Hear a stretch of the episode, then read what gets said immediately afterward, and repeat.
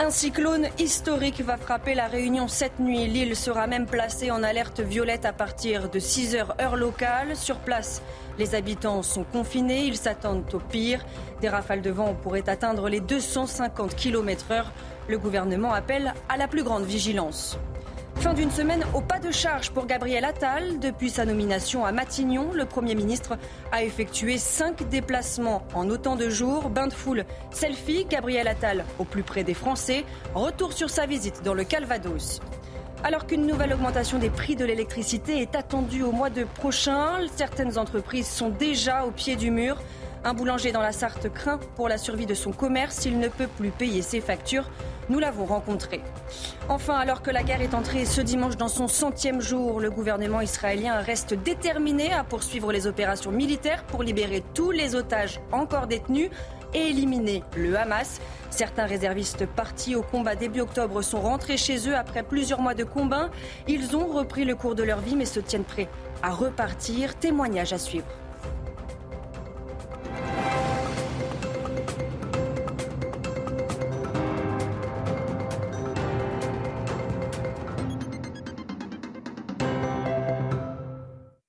Bonsoir à tous, bienvenue sur CNews. Je suis ravie de vous retrouver pour l'édition de la nuit. À la une de ce journal, l'île de la Réunion confinée. Sur place, on s'attend au pire avec l'arrivée du cyclone Bellal. L'île sera placée en alerte violette le plus haut niveau à 6 heures heure locale. Ce cyclone pourrait être le plus dévastateur de l'histoire de l'île française de l'océan Indien. Sur le réseau social X, Emmanuel Macron a appelé les habitants à rester chez eux. L'État est mobilisé à vos côtés, a-t-il écrit. Le Premier ministre Gabriel Attal s'est lui rendu en début de soirée avec Gérald Darmanin au centre de crise du ministère de l'Intérieur pour faire un point sur les opérations en cours. On l'écoute. Non, je pense que l'important, c'est continuer, comme on l'a dit, à réitérer les messages de, de très grande précaution pour euh, les habitants de la Réunion.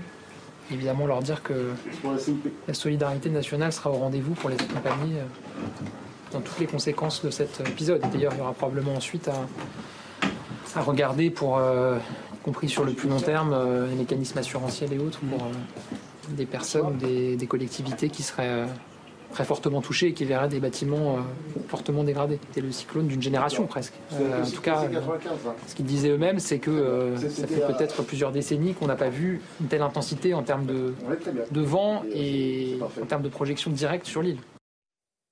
Enfin, sachez qu'une cellule de renseignement est ouverte au numéro unique de crise. Il s'affiche sur votre écran.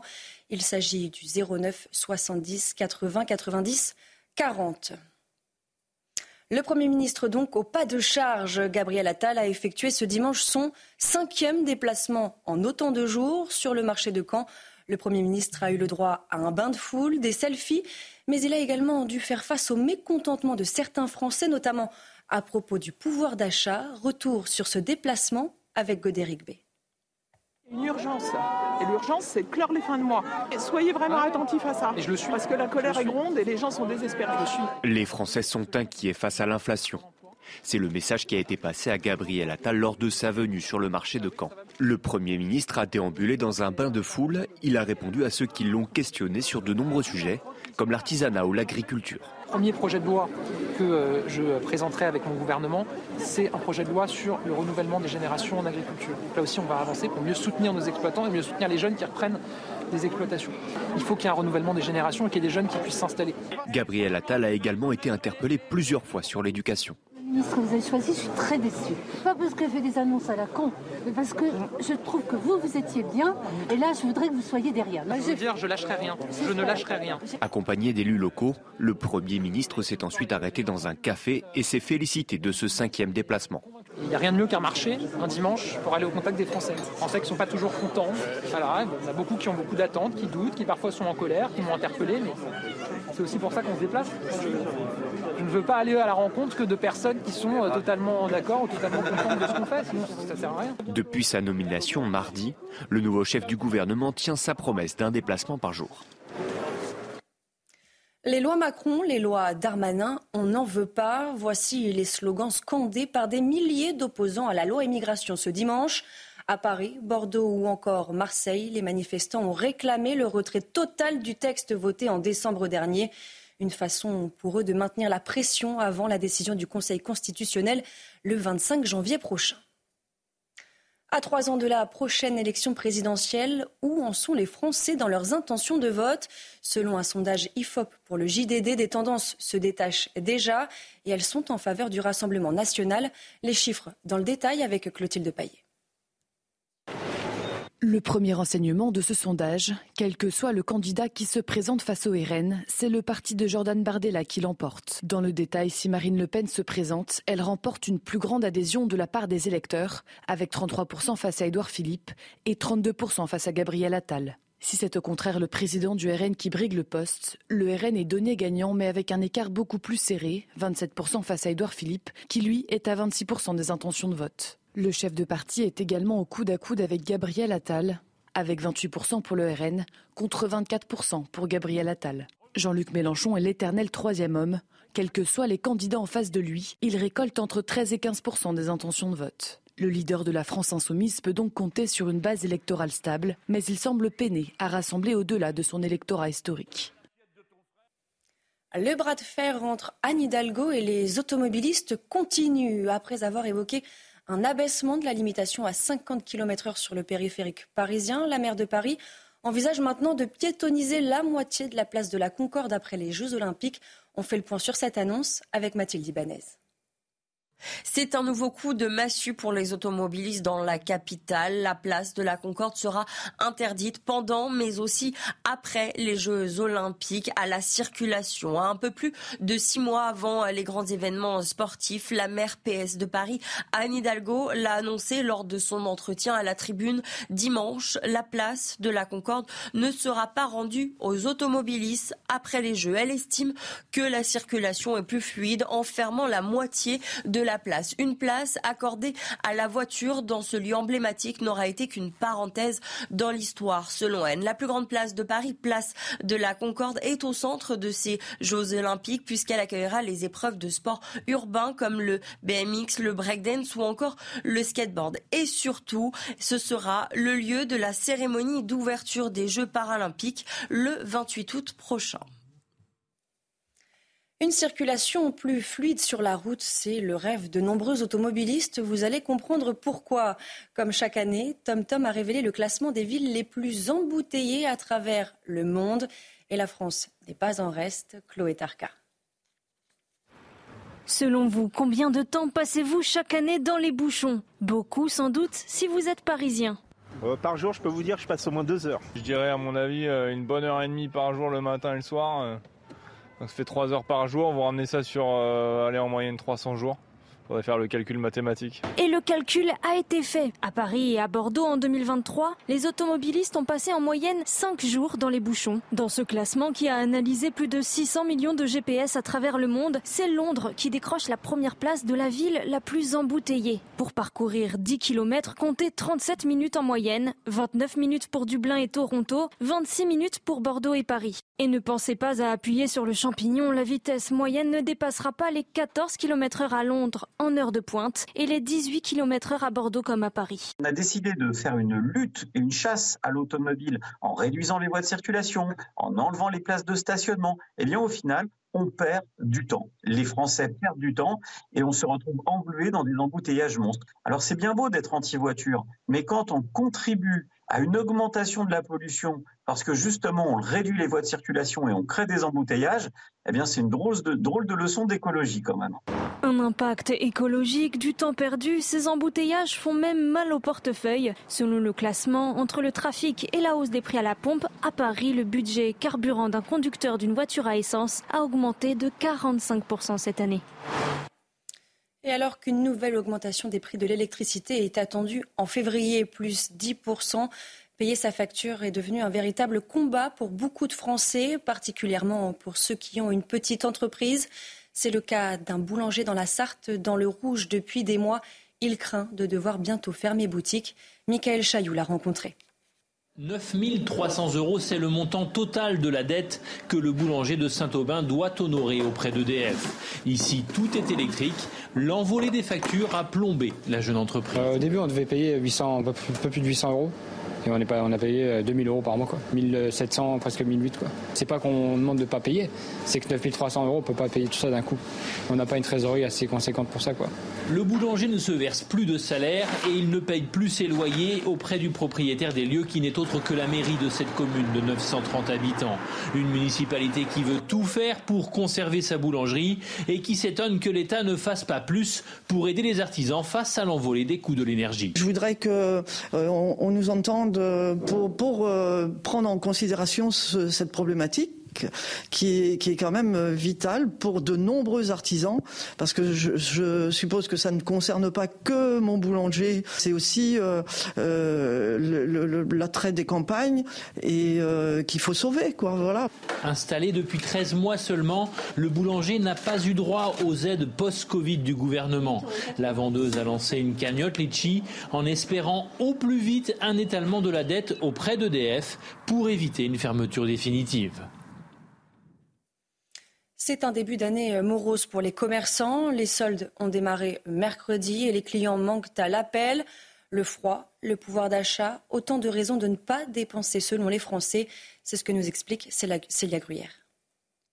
Quatre jours après le démarrage des soldes et en pleine période de froid, les consommateurs sont moins nombreux selon les commerçants une fréquentation en baisse qui a un impact sur leur chiffre d'affaires. Si on regarde nous par rapport à l'année dernière, on est entre 50 voire 60 euh, euh, de moins en pourcentage euh, que l'année dernière c'est un tout avec toutes les augmentations qu'il y a eu, parce que même nous, on, le sait et on en a conscience. Et puis, je pense que le froid joue aussi un petit peu, mais c'est surtout oui tout ce qui est à payer. je pense que les gens n'ont plus d'argent, faut pas se mentir. Pour les consommateurs, les soldes sont noyés dans les autres événements promotionnels. Il y a les soldes maintenant un peu toute l'année entre les ventes privées, etc. Donc euh, bon, euh, finalement c'est euh, une offre comme une autre maintenant, mais je trouve que c'est devenu assez basique. Je trouve que les soldes n'ont plus tellement de sens en fait.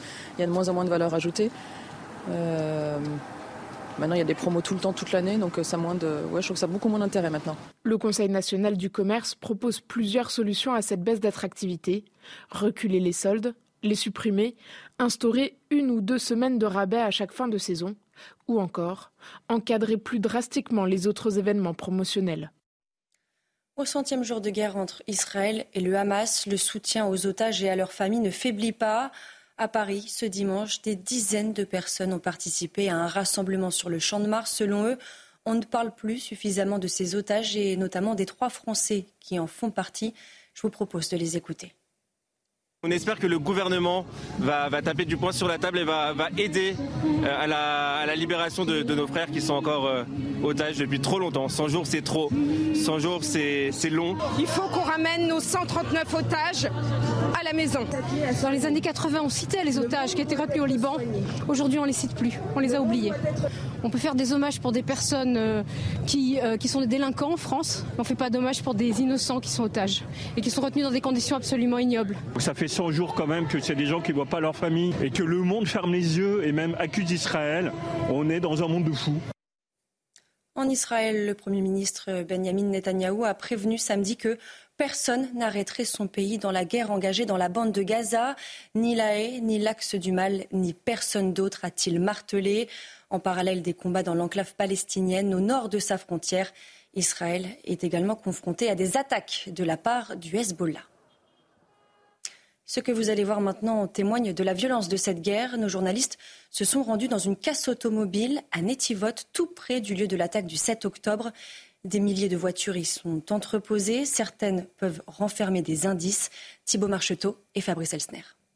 Cela fait maintenant 100 jours que la guerre a débuté entre Israël et le Hamas et nous nous trouvons avec Fabrice Elsner dans un lieu hautement symbolique qui représente la violence des combats euh, qui a eu lieu au début du mois d'octobre dernier avec ces voitures qui sont euh, criblées de balles. Nous nous trouvons dans la casse qui rassemble les euh, voitures qui ont été détruites par l'attaque du Hamas avec ces tirs de roquettes. Ces images sont absolument bouleversantes. On peut donc imaginer la violence des combats qui a eu lieu il y a maintenant 100 jours avec des corps qui ont été retrouvés à l'intérieur de voitures, parfois des corps euh, totalement euh, calcinés. D'ailleurs, des experts de la police scientifique israélienne continuent de venir sur ce site tous les jours pour essayer de récolter euh, tous les indices, mais aussi pour comprendre ce qu'il s'est passé le 7 octobre dernier. Et pour combattre le Hamas, de nombreux réservistes ont tout quitté pour rejoindre les rangs de l'armée israélienne. Après plusieurs mois passés sur le front, certains ont repris leurs activités professionnelles. Fabrice Elsner et Thibault Marcheteau ont suivi l'un d'entre eux. Témoignage d'un dur retour à la vie civile. Monsieur Croix, comment allez-vous? Ça va? Bien et vous? Super.